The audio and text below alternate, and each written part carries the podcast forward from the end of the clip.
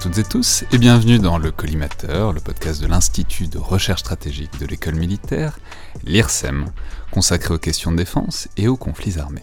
Je suis Alexandre Dublin et aujourd'hui, pour une nouvelle histoire dans le viseur, une histoire euh, d'opération, une histoire euh, de récit de vie militaire en tout cas, j'ai le plaisir de recevoir le contre-amiral Baudonnière, directeur de l'école navale. Alors on, enregistre ça en parallèle d'un déplacement à l'école navale, mais pour un récit donc de, mer, un récit de vie en mer, et qui est aussi une, histoire de, Noël, je crois, amiral, c'est ça? Oui, c'est vrai.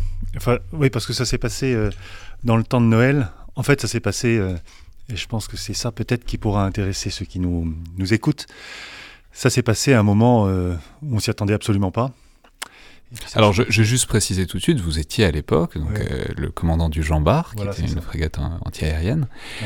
Euh, et donc, donc, et, donc ce, que, je veux dire, en fait, c'était une, une, illustration pour dire, et cette histoire, je la raconte de temps en temps pour illustrer le fait que quand on part en mer, évidemment, on se prépare pour une mission.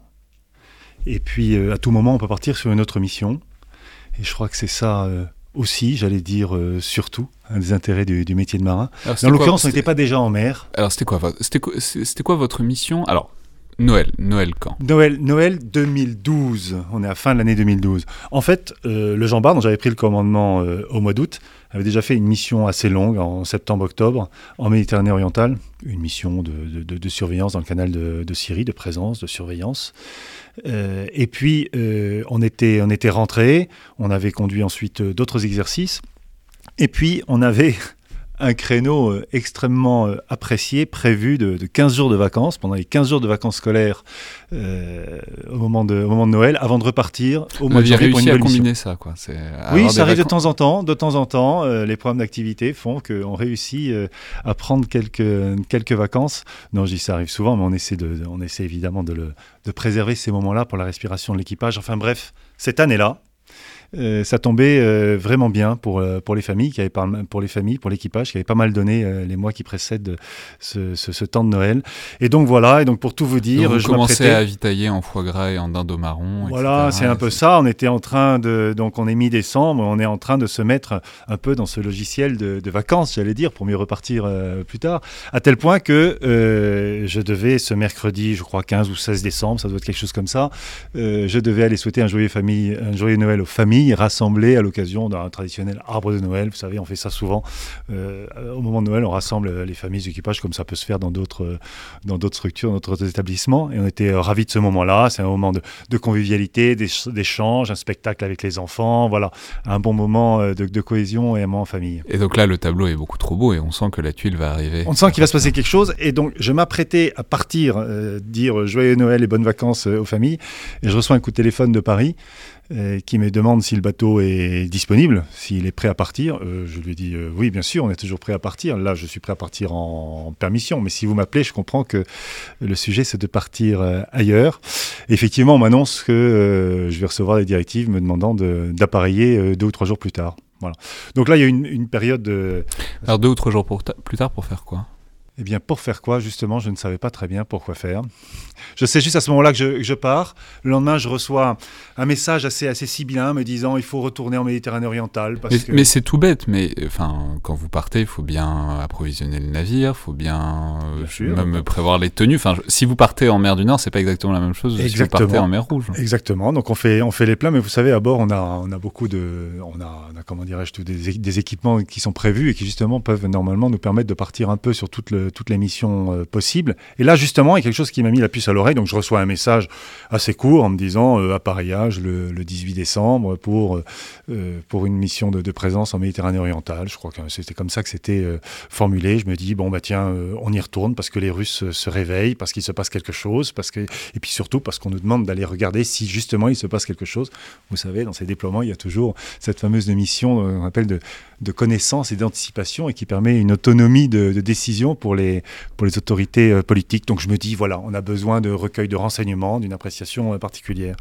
Euh, et puis, il y a quand même des choses un peu particulières qui se passent la veille de l'appareillage, c'est qu'on voit arriver plein de caisses sur le quai et on nous demande d'embarquer tout ce matériel. Et on nous dit, oui, oui, oui, bon, vous embarquez ça et puis vous verrez plus tard. Alors, on embarque tout ce matériel. Ça, ça représentait quand même un certain nombre de, de caisses. Il n'y avait rien écrit dessus, il n'y avait rien de particulier.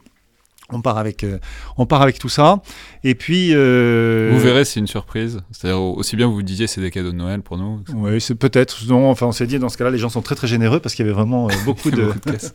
beaucoup, de, beaucoup de caisses. Non, mais on comprend bien qu'on on part pour une mission sans doute particulière. À ce moment-là, je, je, je, sais qu'il va se passer des choses en mer, je ne sais pas exactement quoi. Bref, on a pareil. Et puis, deux jours plus tard, je retrouve, je retrouve en mer le BPC, à l'époque on les appelait encore bâtiments de projection et de commandement, maintenant c'est les PHA, porte-hélicoptères amphibies, donc le Mistral.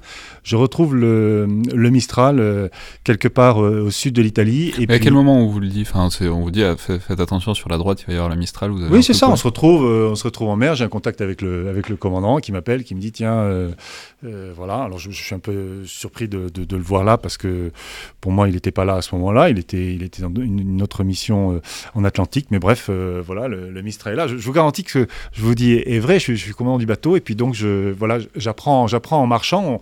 On, découvre, on s'adapte. Euh, euh, voilà, bon, c'est pas c'est pas un sujet. On part avec le Mistral, on, navigue ensemble et puis là, le, pacha du Mistral me dit écoute, euh, on va faire on va faire escale en, Sicile et puis je vais récupérer. Je crois que tu as embarqué des caisses à Toulon il y a trois jours et puis tu vas me, tu vas me les donner. Je dis bah, très bien. Donc, et c'est habituel ça?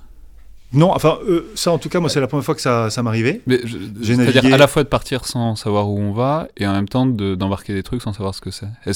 Non, non, non, non, ça c'est pas c'est pas très courant. Donc euh, comme je vous le disais tout à l'heure, à partir du moment où on a embarqué tout ce matériel, on sait bien qu'il va se passer quelque chose. Je cherche pas forcément à savoir absolument. Euh, moi, toute notre énergie, toute notre concentration est faite sur réussir la mission. Je comprends que la mission c'est de, voilà, de donner du, du matériel euh, au Mistral. oui, mais vous d'accord. Vous, vous êtes commandant. Vous, êtes on vous a donné une mission, etc. Mais il y a combien de personnes sur le Jean Bar à l'époque? On est 250 à bord, mais je, si vous voulez. sur les 250, il y en a bien 200 qui passent leur, leur journée à se demander ce qu'ils qu'ils font en Méditerranée je leur explique, je leur dis, mais je leur dis tout ce que je vous dis là, en fait, je l'ai partagé avec l'équipage et avec ces mots-là. Je leur dis, écoutez, voilà, on a reçu une directive, on va retourner en Méditerranée orientale. L'équipage n'est pas vraiment surpris parce que c'est un moment euh, où il se passe plein de choses dans le canal de Syrie. On y était, euh, au, comme je vous le disais, au mois d'octobre-novembre. On savait qu'on devait y retourner en janvier. On nous demande d'y aller en décembre, comme je vous le disais tout à l'heure. On imagine que c'est parce qu'on a besoin d'avoir du renseignement ou de, de savoir. Voilà. Et donc, on est dans, cette, dans cet état d'esprit avec quand même cet inconnu de, des, différentes euh, malles et des différentes caisses qu'on a embarquées, mais dont heureusement on va se délivrer euh, le lendemain, entre guillemets. Donc on transmet ça au Mistral au cours d'une très courte escale en Sicile. Et puis et puis on repart tous les deux. Et, là je me souviens très bien j'ai des échanges avec tout ce que je vous dis là il y a aucun message il y a rien. Donc on sent bien qu'il se passe quelque chose de, particulier. Il n'y a rien d'officiel il n'y a rien de il n'y a, pas de, a pas de traces écrites, on se parle, il y a quelques mails assez, assez, assez sibyllins. Il y a surtout beaucoup de C'est rare. Ça, c'est assez rare, oui. C'est assez rare, mais euh, ça, peut arriver selon la nature des missions qu'on conduit. Voilà. Et donc, vous, vous, sentiez qu'il y avait un truc un peu secret, un peu discret à faire, quoi. Oui, on se doutait bien qu'il allait se passer quelque chose. Oui. Alors, euh, qui allait faire quoi euh, Je ne sais pas très bien. On était en train de se dire est-ce que le, est-ce que le Mistral part dans une mission de, j'en sais rien, d'évacuation de, de, ressortissants, peut-être, euh, je sais pas, euh, un événement de mer quelque part, j'en sais rien. Enfin, on se projette. Alors évidemment, à bord, euh, il y a beaucoup de choses, beaucoup de choses qui tournent, beaucoup d'idées, tout ce que je vous dis là et tout ce que vous pouvez vous-même imaginer. Tous ceux qui nous écoutent peuvent imaginer plein de choses. Mais tout ça, ça se passe. Mais comme on est en équipage, comme on a confiance, comme on se connaît bien, je leur dis en toute transparence écoutez, voilà ce que je sais, voilà ce que je ne sais pas. Et puis, on va bien voir et on, ensemble, on conduit, on conduit la mission. Donc c'est ce qu'on a fait. On a continué euh, à naviguer avec le, avec le Mistral encore quelques jours vers euh, le fond de la Méditerranée. Et puis à un moment, le, Pacha du Mistral euh, me dit écoute, Benoît, c'est là que nos routes se séparent. voilà, merci beaucoup. joyeux Noël et à bientôt. C'était quasiment ça. Bon, mais oui, quasiment ça. Et puis là, effectivement, on a vu de nos écrans le Mistral, le, Mistral disparaître de nos écrans radars quelques, quelques heures plus tard. Et puis nous, on a continué notre, notre mission vers la, vers la Méditerranée orientale. On a euh, fêté Noël euh, à bord. Euh, on a fêté le 31 décembre à bord. Et puis on a continué la mission et en se disant que fait le Mistral Et puis, puis peut-être que le Mistral, on n'y pensait plus à ce moment-là. On se disait, bon, voilà, on est dans notre mission. on commence à nous annoncer qu'on rentrera peut-être à Toulon mi-janvier. Donc on s'accroche aussi à cette perspective en disant qu'on est bien dans l'idée de recueillir des renseignements. Et puis après, euh, vers le, je ne sais plus quelle date exactement, dix jours plus tard, être vers le 10 ou le 11 janvier, euh, comme on, reçoit des informations euh, à bord, on voit sur un bandeau défilant BFM TV euh, opération de libération de l'otage Denis Alex, euh, malheureusement, qui n'a pas, qui pas abouti. Et euh, à ce moment-là, on s'est tous regardés, on a tous compris que probablement c'est l'opération que le Mistral était allé, allé conduire. Et finalement, on a été au tout début de cette, de cette, de cette opération. Donc l'opération, enfin l'otage de Alex, on peut rappeler, c'était un otage de la DGSE qui était retenu en Somalie, si je ne m'abuse pas et où il y a eu donc une opération de sauvetage compliquée, mais malheureusement euh, infructueuse, mais très ambitieuse, très très très ambitieuse pour l'époque. Et notamment, ça, donc ça, reposait sur la discrétion et ça reposait notamment sur la capacité du Mistral à venir projeter euh, les, forces en discrétion. Exactement. Et donc à avoir à bord au bon moment euh, les bonnes personnes, les bons équipements, les bons etc. Donc on a d'une certaine manière un peu participé. On était au tout début de cette mission-là, mais c'était surtout l'illustration pour dire qu'il faut se préparer à tout, qu'on ne maîtrise pas forcément exactement euh, euh, tout ce qu'on fait en permanence et que voilà cette mission-là, on l'a conduite. Et puis donc je vous disais le, 10 janvier ou le 11 janvier, on voit ça et dans la foulée, je reçois un ordre nous disant retour Toulon. On est rentré à Toulon et puis une semaine après, on est quand même reparti. Hmm. au final, vous n'avez pas eu de vacances, du coup. Et au final, on n'a pas eu de vacances, mais on a eu des belles vacances de février, un peu plus tard. En fait, tout a été décalé. Peu importe, le, but, c'est pas les vacances. Le but, c'est d'illustrer euh, le fait que, euh, voilà, à tout moment, on peut d'abord se réorienter quand on est en mer, changer de mission. Et puis surtout, euh, il faut tout le temps être prêt à, parer pour tout type de mission. Voilà. Ouais, et puis c'est l'idée que c'est un rouage dans la grande machine. Enfin, qu'une opération, c'est une grande machine et que chaque, euh, chaque équipage est un rouage. Quoi. Et puis, il y a eu un moment intéressant euh, à bord, pendant cette période-là, qui a donc duré euh, un peu moins d'un mois, la cohésion de l'équipage s'est renforcée. Au départ, ça a été assez difficile parce qu'il y a un certain nombre de, personnes à juste titre. Je pense que j'avais été à leur place, j'aurais eu la même réaction. Imaginez que le, le Pacha savait et qu'il ne nous disait pas.